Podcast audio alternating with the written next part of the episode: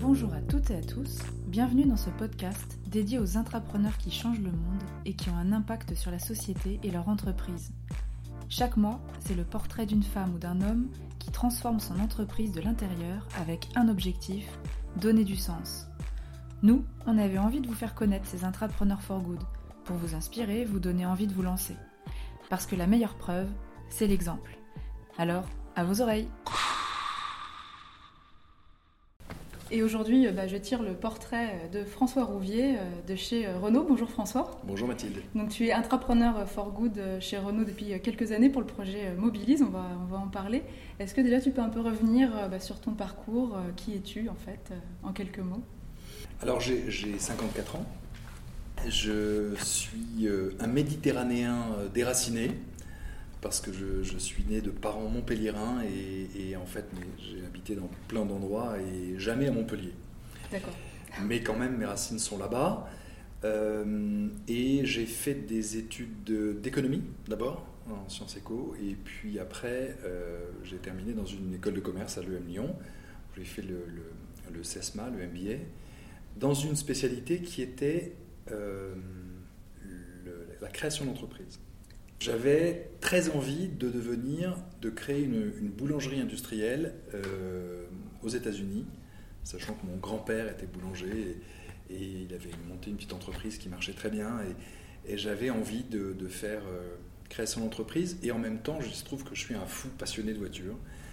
Euh, et à la fin de mon stage de fin d'études, ben, j'ai été happé par Michelin qui m'a gentiment proposé de venir travailler chez eux. Et puis, ben, je suis rentré dans cette entreprise que j'ai beaucoup aimée. Et, euh, et, en fait, je n'ai pas créé d'entreprise de boulangerie aux États-Unis. J'ai toujours eu en tête de, de, développer des choses dans l'entreprise. Euh, et puis, j'ai toujours eu envie de créer des choses, enfin, de développer, de pétrir. voilà. Pourquoi les États-Unis? Parce que là, du coup, je vois bien avec la boulangerie, avec le. Pourquoi les États-Unis? Parce que dans les années 80, on parlait, on, parlait beaucoup de, de, réussite aux États-Unis et, et euh, et les États-Unis est un pays qui m'attirait beaucoup. J'avais eu la chance d'aller euh, quelques fois. Euh, et, je me disais que finalement, aller faire connaître de bons produits de boulangerie, de viennoiserie aux États-Unis, c'était certainement un, bon plan, une bonne idée. Euh, voilà, donc j'avais eu cette envie-là. Mais en fait, je pense que l'automobile derrière était quand même une passion plus forte.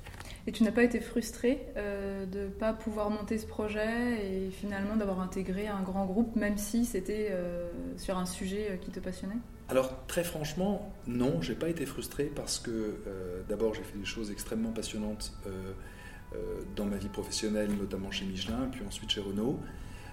et que je considère que c'est important, quand on travaille dans une grande entreprise, de s'assurer que cette grande entreprise nous laisse suffisamment de liberté pour euh, développer des choses qui sont un peu en dehors du cadre. Euh, c'était le cas chez Michelin et c'est le cas chez Renault. Euh, j'aime bien ces deux entreprises dans des contextes très différents, mais dans lesquels finalement, quand on a un bon projet, on peut le porter et, l'amener à son à maturité. Qu'est-ce que tu faisais chez, chez Michelin? Donc chez Michelin, travaillais dans, dans, le domaine commercial. J'ai travaillé en Corée du Sud où euh, bah, j'ai pu euh, pousser euh, et développer une activité de première monde qui était très peu développée avant et, qui s'est développée plus après. donc je m'occupais de la filiale coréenne dans mon dernier poste. Et puis ensuite, chez Renault, là, j'ai pu davantage développer l'intrapreneuriat puisque j'ai créé une business unit qui s'appelle Renault Sport Technologie, qui visait à à développer euh, les voitures sportives de série et de course commerciales, c'est-à-dire celles qu'on peut vendre, contrairement à la Formule 1. Donc ça, c'était un vrai projet déjà très intrapreneurial, euh, parce qu'il était porté par personne et que j'avais un peu cette vision que j'ai portée dans l'entreprise. Et puis, euh, puis ensuite, comme tu le sais, j'ai développé Mobilise. Alors, on n'est jamais tout seul, donc le jeu n'est pas vraiment dans mes habitudes. Je trouve que l'intrapreneur, c'est quelqu'un qui impulse, mais euh, c'est comme un entrepreneur, il réussit jamais tout, jamais tout seul. Je crois qu'il faut toujours avoir la, conscience qu'on est d'abord animateur d'une équipe et c'est l'équipe qui réussit. Ce projet lié aux voitures euh, de sport, les, commercialiser, c'est quelque chose que tu as proposé, on t'a confié le projet, enfin vraiment comme un projet intrapreneurial que tu as mené de bout en bout? Complètement. ce qui se passait, c'est que Renault avait une tradition de compétition très forte, avait commercialisé des véhicules sportifs, mais de façon sporadique. Et en fait, quand je suis venu de chez Michelin et rentré chez Renault, j'ai proposé une stratégie de, renforcement de la marque Renault et de, par la création d'une business unit dédiée euh, pour euh, créer une gamme de véhicules sportifs, euh, mais une business unit qui soit vraiment autonome et qui est le projet de, de, construire cette gamme et que cette gamme ait pour mission indirecte de renforcer la marque Renault sur l'angle des véhicules dynamiques hmm. et performants. Ben, c'est ce qu'on a fait. Donc on a créé cette business unit et j'en ai eu la responsabilité marketing, commerce et, compétition pendant euh, plusieurs années. C'était en quelle année? C'était entre 2001 et... Enfin en tout cas ça s'est passé en 2000, 2001 et moi je l'ai quitté en 2003. On parlait pas d'intrapreneuriat à l'époque? Non, pas du tout. C'était vu comment, du coup, comme euh, un projet, un lancement de projet euh, Je pense que c'était vu comme un, projet porté par quelqu'un qui était d'abord très passionné, parce que ça, je crois que c'était assez évident que j'étais passionné du sujet. Et surtout, il fallait un peu d'audace, parce que c'était un peu casse-cou, euh, parce que c'était pas très reconnu, c'était dans, des périodes euh, au début des années 2000 où euh, la voiture commençait à être un peu perçue comme un engin de mort. et qu'on parlait déjà, on commençait à parler des chauffards dès qu'il y avait un accident euh, dû à la vitesse. Donc c'était pas vraiment, euh, euh, j'allais dire, à la mode. Donc il fallait être un peu, un peu audacieux, peut-être, pour, pour prendre le risque de créer ça. il aurait peut-être été plus simple de rester un, peu plus mainstream. voilà. Mais c'était déjà à qui ose, on l'écoute. Écoute, je, pense que comme toujours dans un projet d'entrepreneuriat, il faut euh, démontrer que tout le monde gagne à, ce projet. Euh, et en l'occurrence, je crois et je sais qu'on a réussi à convaincre que c'était bon pour tout le monde, c'est-à-dire pour les clients. Euh, et c'était une bonne justification de notre très très forte implication en compétition, Formule 1 et autres et en même temps c'était bon pour l'entreprise parce que c'était une source d'innovation et de modernisation, de dynamisation de la marque.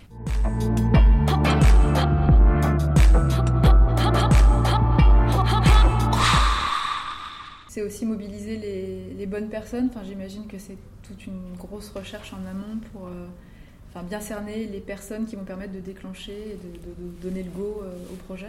C'est juste, c'est juste, c'est vrai. Alors ça, ça a été ma plus grande difficulté euh, à ce moment-là parce que je venais d'arriver chez Renault, donc j'avais pas encore un réseau mm. euh, étoffé. Or, dans un projet d'entrepreneuriat, ça c'est quelque chose qui m'a frappé encore plus après dans le cadre de Mobilise. Euh, quand on est entrepreneur, entrepreneur dans une grande entreprise, il faut s'appuyer sur son réseau, c'est-à-dire sur ses compétences, sur les gens qui nous apprécient, que l'on apprécie, qu'on a identifié comme sponsor de notre projet. Et à ce moment-là, chez Renault, j'étais arrivé depuis deux ans et, donc j'étais, euh, je connais, ce réseau était trop faible. Donc ça m'a un peu handicapé, il m'a fallu plus de temps. Je pense qu'on aurait pu aller plus vite dans la construction si j'avais eu ce réseau euh, plus tôt. Mais c'est vraiment un point clé dans la construction d'un projet d'entrepreneur. Le réseau et euh, le fait de ne pas y aller seul, c'est ce que tu disais. C'est ça. En fait, on ne peut pas y aller seul. D'abord, il faut une équipe avec laquelle on va travailler, et puis il faut des appuis dans une entreprise. Donc euh, il faut des gens qui comprennent, qui partagent euh, nos objectifs, des gens qui vont nous apporter des compétences, euh, des gens qui vont nous ouvrir des portes. voilà, donc c'est extrêmement important d'être déjà, j'allais dire assis, c'est pas le mot parce qu'on n'est pas assis quand on est entrepreneur, mais, mais en tout cas qu'on ait autour de soi des gens sur lesquels on peut compter.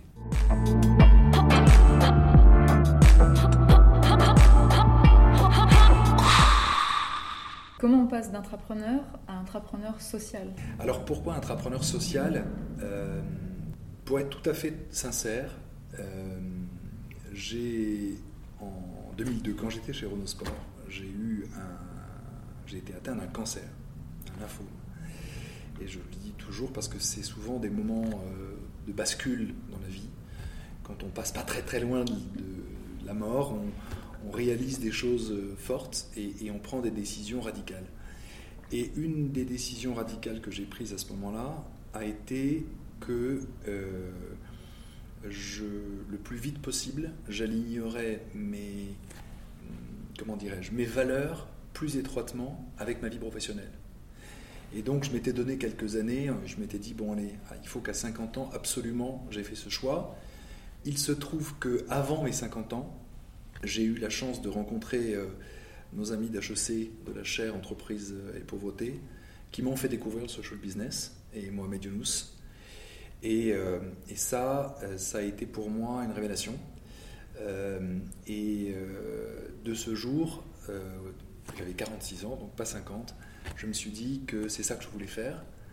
Et donc, c'était en 2008. Et, ensuite, bah, je suis allé rencontrer en 2010 la directrice de la RSE de Renault pour euh, lui proposer qu'on monte un projet de social business en me disant d'abord que c'était euh, dans l'ADN de l'entreprise, que je trouvais être une entreprise très humaine, très populaire, qui pense beaucoup mobilité pour tous, mais au fond, le pour tous s'arrêter à un certain niveau. Mm.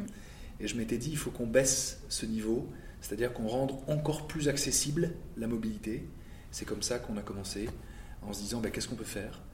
Et puis j'aimais bien l'idée de dire, euh, dans le social business, on compte pas sur l'argent de l'entreprise.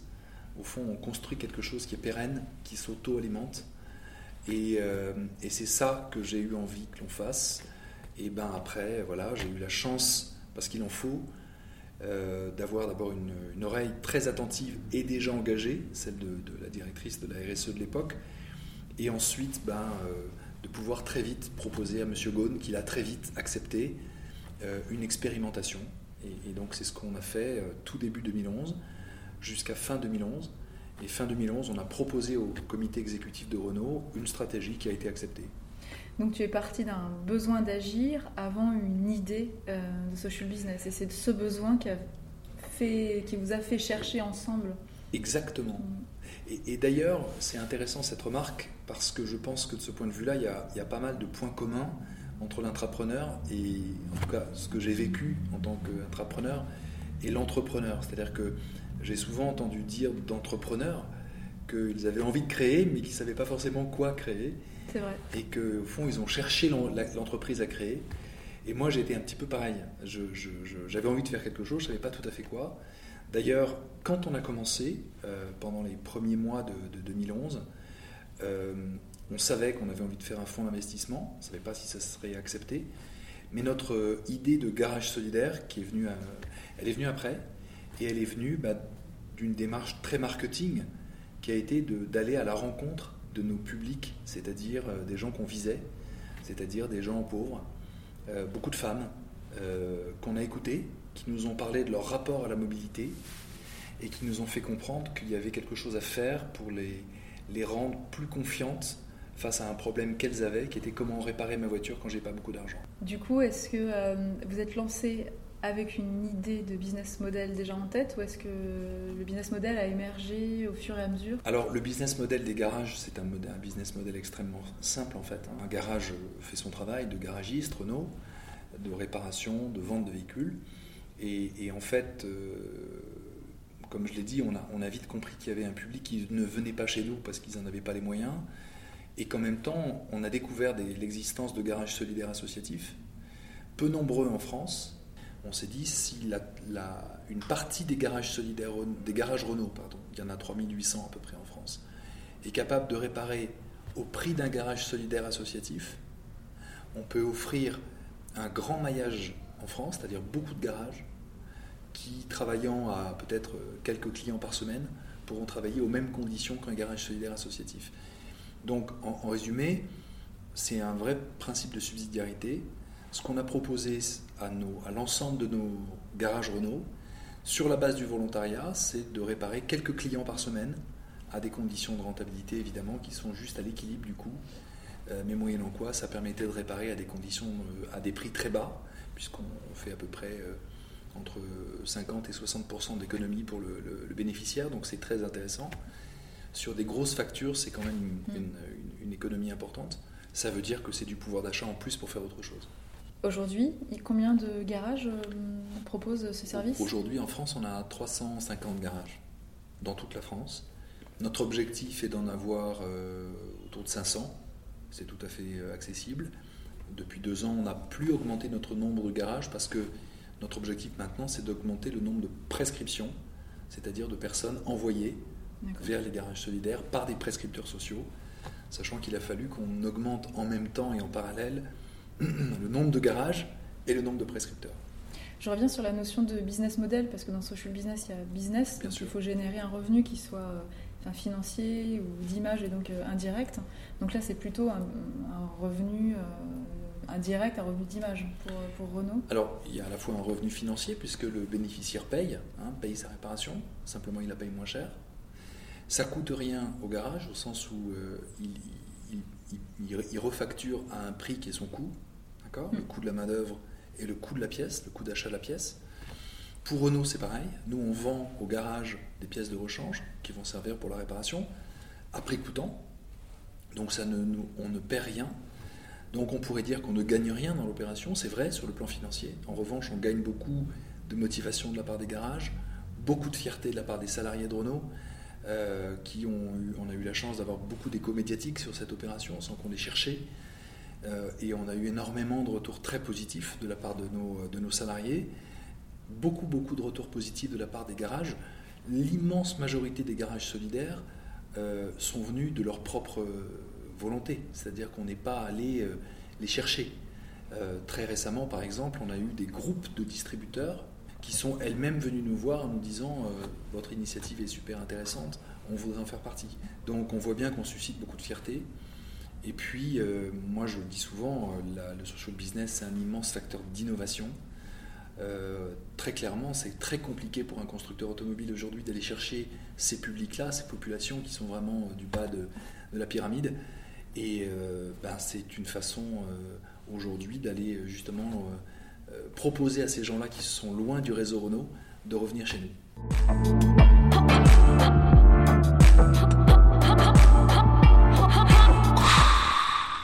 Toi qui as été intrapreneur et intrapreneur social, donc du coup tu as vu les deux principes de, fonctionnement euh, en interne. Quelles sont les grandes différences? Est-ce que c'est plus compliqué d'être entrepreneur social parce qu'il y a intrapreneur et social? Ou est-ce qu'au contraire euh, on est mieux perçu parce qu'il y a cette euh, finalité de, qui rend service, qui apporte, qui apporte du sens? L'expression est un peu populaire, mais j'ai envie de dire les deux, mon capitaine, parce que c'est vraiment les deux. C'est très amusant et ta question est intéressante. je trouve que à la fois c'est plus difficile et c'est plus facile. C'est plus difficile parce qu'il y a social euh, et que quand on dit social, on donne l'impression d'être un peu boy scout et que du coup on, peut être étiqueté. Euh, et du coup, il y a des gens qui se désintéressent du projet parce qu'il y a social. Mais il y a aussi des gens qui s'intéressent au, projet parce qu'on parle de bien commun, parce qu'on parle de social. Et moi, c'est plutôt à eux, euh, c'est plutôt eux qui m'intéressent et moi, c'est plutôt eux qui m'ont euh, galvanisé depuis le début, c'est-à-dire tous ces gens qui disent mais c'est génial qu'une entreprise comme Renault s'autorise à faire un projet comme ça, euh, qui fait du sens, qui donne du sens, qui, qui épanouit, qui donne envie de s'engager, et puis euh, qui libère. Enfin, il y a plein de gens qui se sont dit mais c'est extraordinaire de pouvoir faire ça chez nous, mais attends, mais moi je vais t'aider, tiens, moi j'ai des idées, etc., etc. Donc en fait, on a l'impression de libérer la parole. Euh, on a l'impression qu'il y a des tas de gens qui ont des réservoirs, des trésors d'envie non satisfaits et qui n'attendent plus qu'une petite flamme euh, lancer un projet qui s'ouvre comme ça pour dire mais moi, j'ai, moi je vais te proposer ça. Tu parlais de gens qui ont été galvanisés, est-ce que ça a fait des petits? Je dirais que ça a fait des petits dans le sens où Mobilise, c'est un, programme aujourd'hui qui comporte plusieurs volets. D'abord, on a créé un fonds d'investissement, enfin une société d'investissement, Mobilise Invest, qui a investi dans des beaux projets et ce sont tous des, petits Mobilise. On a co-créé une entreprise euh, qui s'appelle euh, The Good Drive, qui est un simulateur pour euh, baisser le coût du permis de conduire. Et puis, on est en train de créer de nouveaux projets dans d'autres pays que la France. Et ça, c'est vraiment quelque chose qui me réjouit. Tu vois, on est en train de créer au Brésil, et avec des ONG brésiliennes, un, projet de, commerce équitable adapté à des pièces automobiles. Euh, et ça aussi, c'est quelque chose de passionnant parce que d'abord, il y a un fort potentiel et c'est très mobilisateur en interne. Mmh. et c'est quelque chose qui, il y a deux ans ou trois ans, aurait été impossible mais qui aujourd'hui euh, l'est devenu simplement parce que tout le monde comprend que c'est fédérateur et que, et que les salariés ont besoin de choses qui les transcendent. Une fois qu'on a lancé son projet d'entrepreneuriat social et que ça fonctionne, on peut avoir envie euh, enfin, soit de lancer une entreprise en externe, soit de se lancer dans un nouveau projet et finalement c'est ce que, c'est ce que tu fais. Enfin, mobilise et c'est une partie émergée de l'iceberg et j'ai l'impression qu'il y a pas mal d'autres choses. Euh, qui tu sais, je, je, je, pense que le, le social business dans une entreprise, c'est sans limite. On peut adapter le, principe du social business dans beaucoup, beaucoup, beaucoup de secteurs. Euh, et donc, euh, ce que j'essaye de faire, c'est de donner envie à des salariés de créer plein d'autres projets dans la dynamique du social business. C'est-à-dire, c'est bon pour l'entreprise et c'est bon pour les producteurs ou c'est bon pour les partenaires. Et c'est souvent, pour pas dire toujours, euh, co-construit avec des partenaires avec lesquels on n'était pas partenaire avant. Et ces principes-là sont très créateurs de valeur. Et de valeur économique, mais aussi bien sûr de valeur sociale, de valeur environnementale. Par exemple, notre Brésil, notre projet au Brésil, c'est un projet d'économie circulaire, puisqu'on produit des, objets euh, issus de chutes de ceintures de sécurité ou de, sièges, de coiffes de sièges auto. Euh, et donc c'est vraiment créateur de valeur environnementale. Et je pense que c'est sans limite. Euh, je pense que quand des hommes se mettent ensemble euh, pour réfléchir à des solutions comme celle-là, on peut en trouver plein chez Renault dans plein de pays. Donc mon but aujourd'hui, c'est de faire en sorte, justement, pour reprendre ta question tout à l'heure, de créer plein de petits bébés mobilisés dans plein de pays et que plein de salariés se disent, tiens, ça c'est bien, je vais le faire aussi à mon tour. Voilà. Et tu sais, ça me paraît aussi euh, enthousiasmant que de créer une entreprise à l'extérieur. Puis j'ajouterais quelque chose qui me paraît important, c'est que la chance qu'on a dans une grande entreprise, quand on est soutenu bien sûr, c'est que la grande entreprise, dès lors qu'elle a compris l'intérêt, elle donne des moyens. Et au fond, euh, c'est ça la chance de l'intrapreneur aussi, c'est d'avoir des moyens pour faire des choses.